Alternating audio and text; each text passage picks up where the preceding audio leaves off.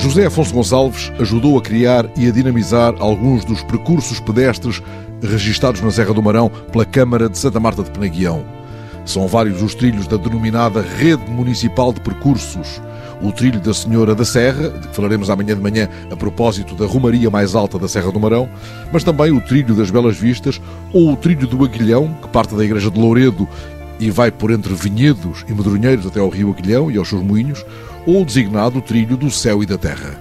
A Serra do Marão é grandiosa, por isso também nos tem para dar muita paisagem, muita sabedoria, aromas. O que é que se pode respirar andando pela serra? Há muito tipo de flores na serra.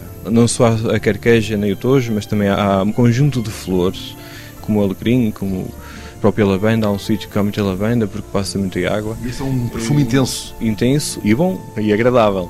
Mas depois no sopé da montanha da serra, onde nasce um dos trilhos, que é o trilho da Senhora da Serra, passamos por uma zona de muitos castanheiros que é uma árvore e uma plantação típica aqui também do nosso Conselho, da parte mais serrana do nosso Conselho, que também nos dá ali uma agradável paisagem, principalmente no outono, quando se misturam os castanhos com os amarelos, também com alguns verdes que vão ficando até mais tarde. Essa é a rica paleta da serra. É verdade, é uma rica paleta e também com rica gente. Passamos, por exemplo, numa aldeia, a Póvoa da Serra, que é uma aldeia muito pequenina, mas muito bonita, que as casas são quase todas elas em xisto e é um sítio bastante agradável para se passar e para parar um bocadinho, para apreciar realmente a paisagem e conversar com as pessoas que são pessoas humildes, que são pessoas com uma sabedoria única, porque estão num lugar, embora um pouco isolado, mas com uma cultura que os obrigou a também desenvolverem-se a si próprios. E às tantas até se pode provar alguma coisa inesquecível. Sim, há lá algum fumeiro e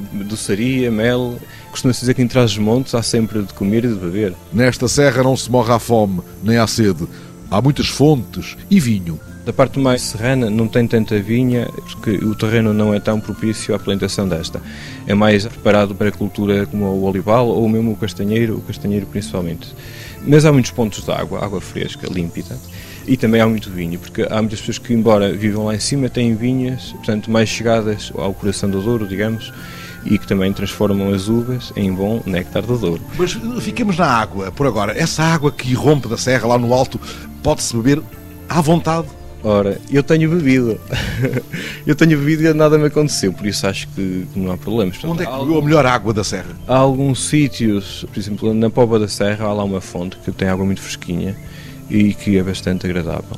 E se uma pessoa, portanto, ao fim de fazer o trilho, porque a Póvoa da Serra é quase no fim do trilho, após fazer o trilho, uma pessoa sentar-se ali um bocadinho naquela água, acho que até nos purifica a alma. Aquela tranquilidade em si e, portanto, com aquela água também nos ajuda a transformar e a descansar um bocadinho. Vamos por um desses trilhos que nos leva a lugares que cortam a respiração. O trilho das Belas Vistas, por exemplo, dura 4 horas e meia e parte da igreja paroquial de Fornelos. Fornelos que é uma aldeia romana, que tem um forno romano e que vale a pena visitar pela sua gente. Houve lá um, as comemorações de São João em que fazem umas tripas únicas que são aconselhadas a toda a gente, quem quiser vir ao São João em Fornelos, com umas tripas únicas. Únicas porquê, José Afonso? Porque são feitas no pote e porque são diferentes. Não, não sou cozinheiro, mas sei que são muito agradáveis e famosas por isso. Fornelos também tem uma praia fluvial fantástica. No ano passado também esteve no, no, concurso das praias fluviais a nível nacional e que tem crescido de ano para ano o número de visitantes e de utentes da praia fluvial, que tem dois espaços eh, com relva fantásticos e com água fresquinha e límpida. Fornelos, a quantos quilómetros de Santa Marta de Penaguião? Fornelos fica a cerca de 8 quilómetros de Santa Marta, mas as estradas são boas, portanto tem bons acessos. Mas o melhor é ir a pé, é fazer esse percurso a pé. A, a pé também dá, mas portanto, como você chega ao fim e tem vontade de mergulhar, não é? Mas esse trilho de que fala... O, trilho, o trilho de que falo, começa em Fornelos e depois vai, sobe até a Nossa Senhora do Biso. Nossa Senhora do Biso eh, pertence à freguesia de Fontes, Fontes já foi conselho até ao século XIX, depois passando para Santa Marta. Fontes também recebeu o foral por Dom Sancho I, em 1200, e uma freguesia também com alguma idade, com alguma identidade própria. Na Nossa Senhora do Biso, que também é famosa pela sua romaria, vem ter a Capela de São Pedro.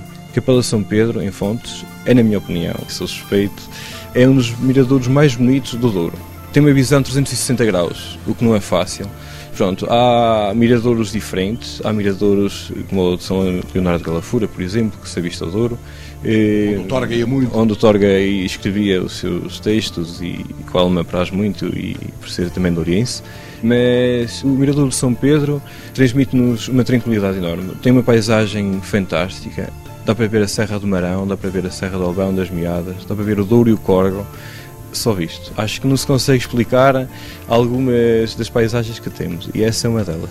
Mas José Afonso Gonçalves, se lhe pedirmos para eleger um lugar nesta formidável Serra do Marão, leva-nos a um dos picos já fora do seu conselho. No pico a sul da capela da Nossa Senhora da Serra, tem lá um abrigo dos pastores, em que tem uma paisagem fantástica. Tem um desfiladeiro enorme, em que vimos ali o desfiladeiro de rocha a bater numa vinha. Portanto, é uma paisagem muito bonita, muito agradável, em que dá vontade de lá ficar e apreciar durante alguns minutos. Há de ser um abrigo conhecido do pastor de Mafómedes, com quem tenho conversa marcada já para amanhã.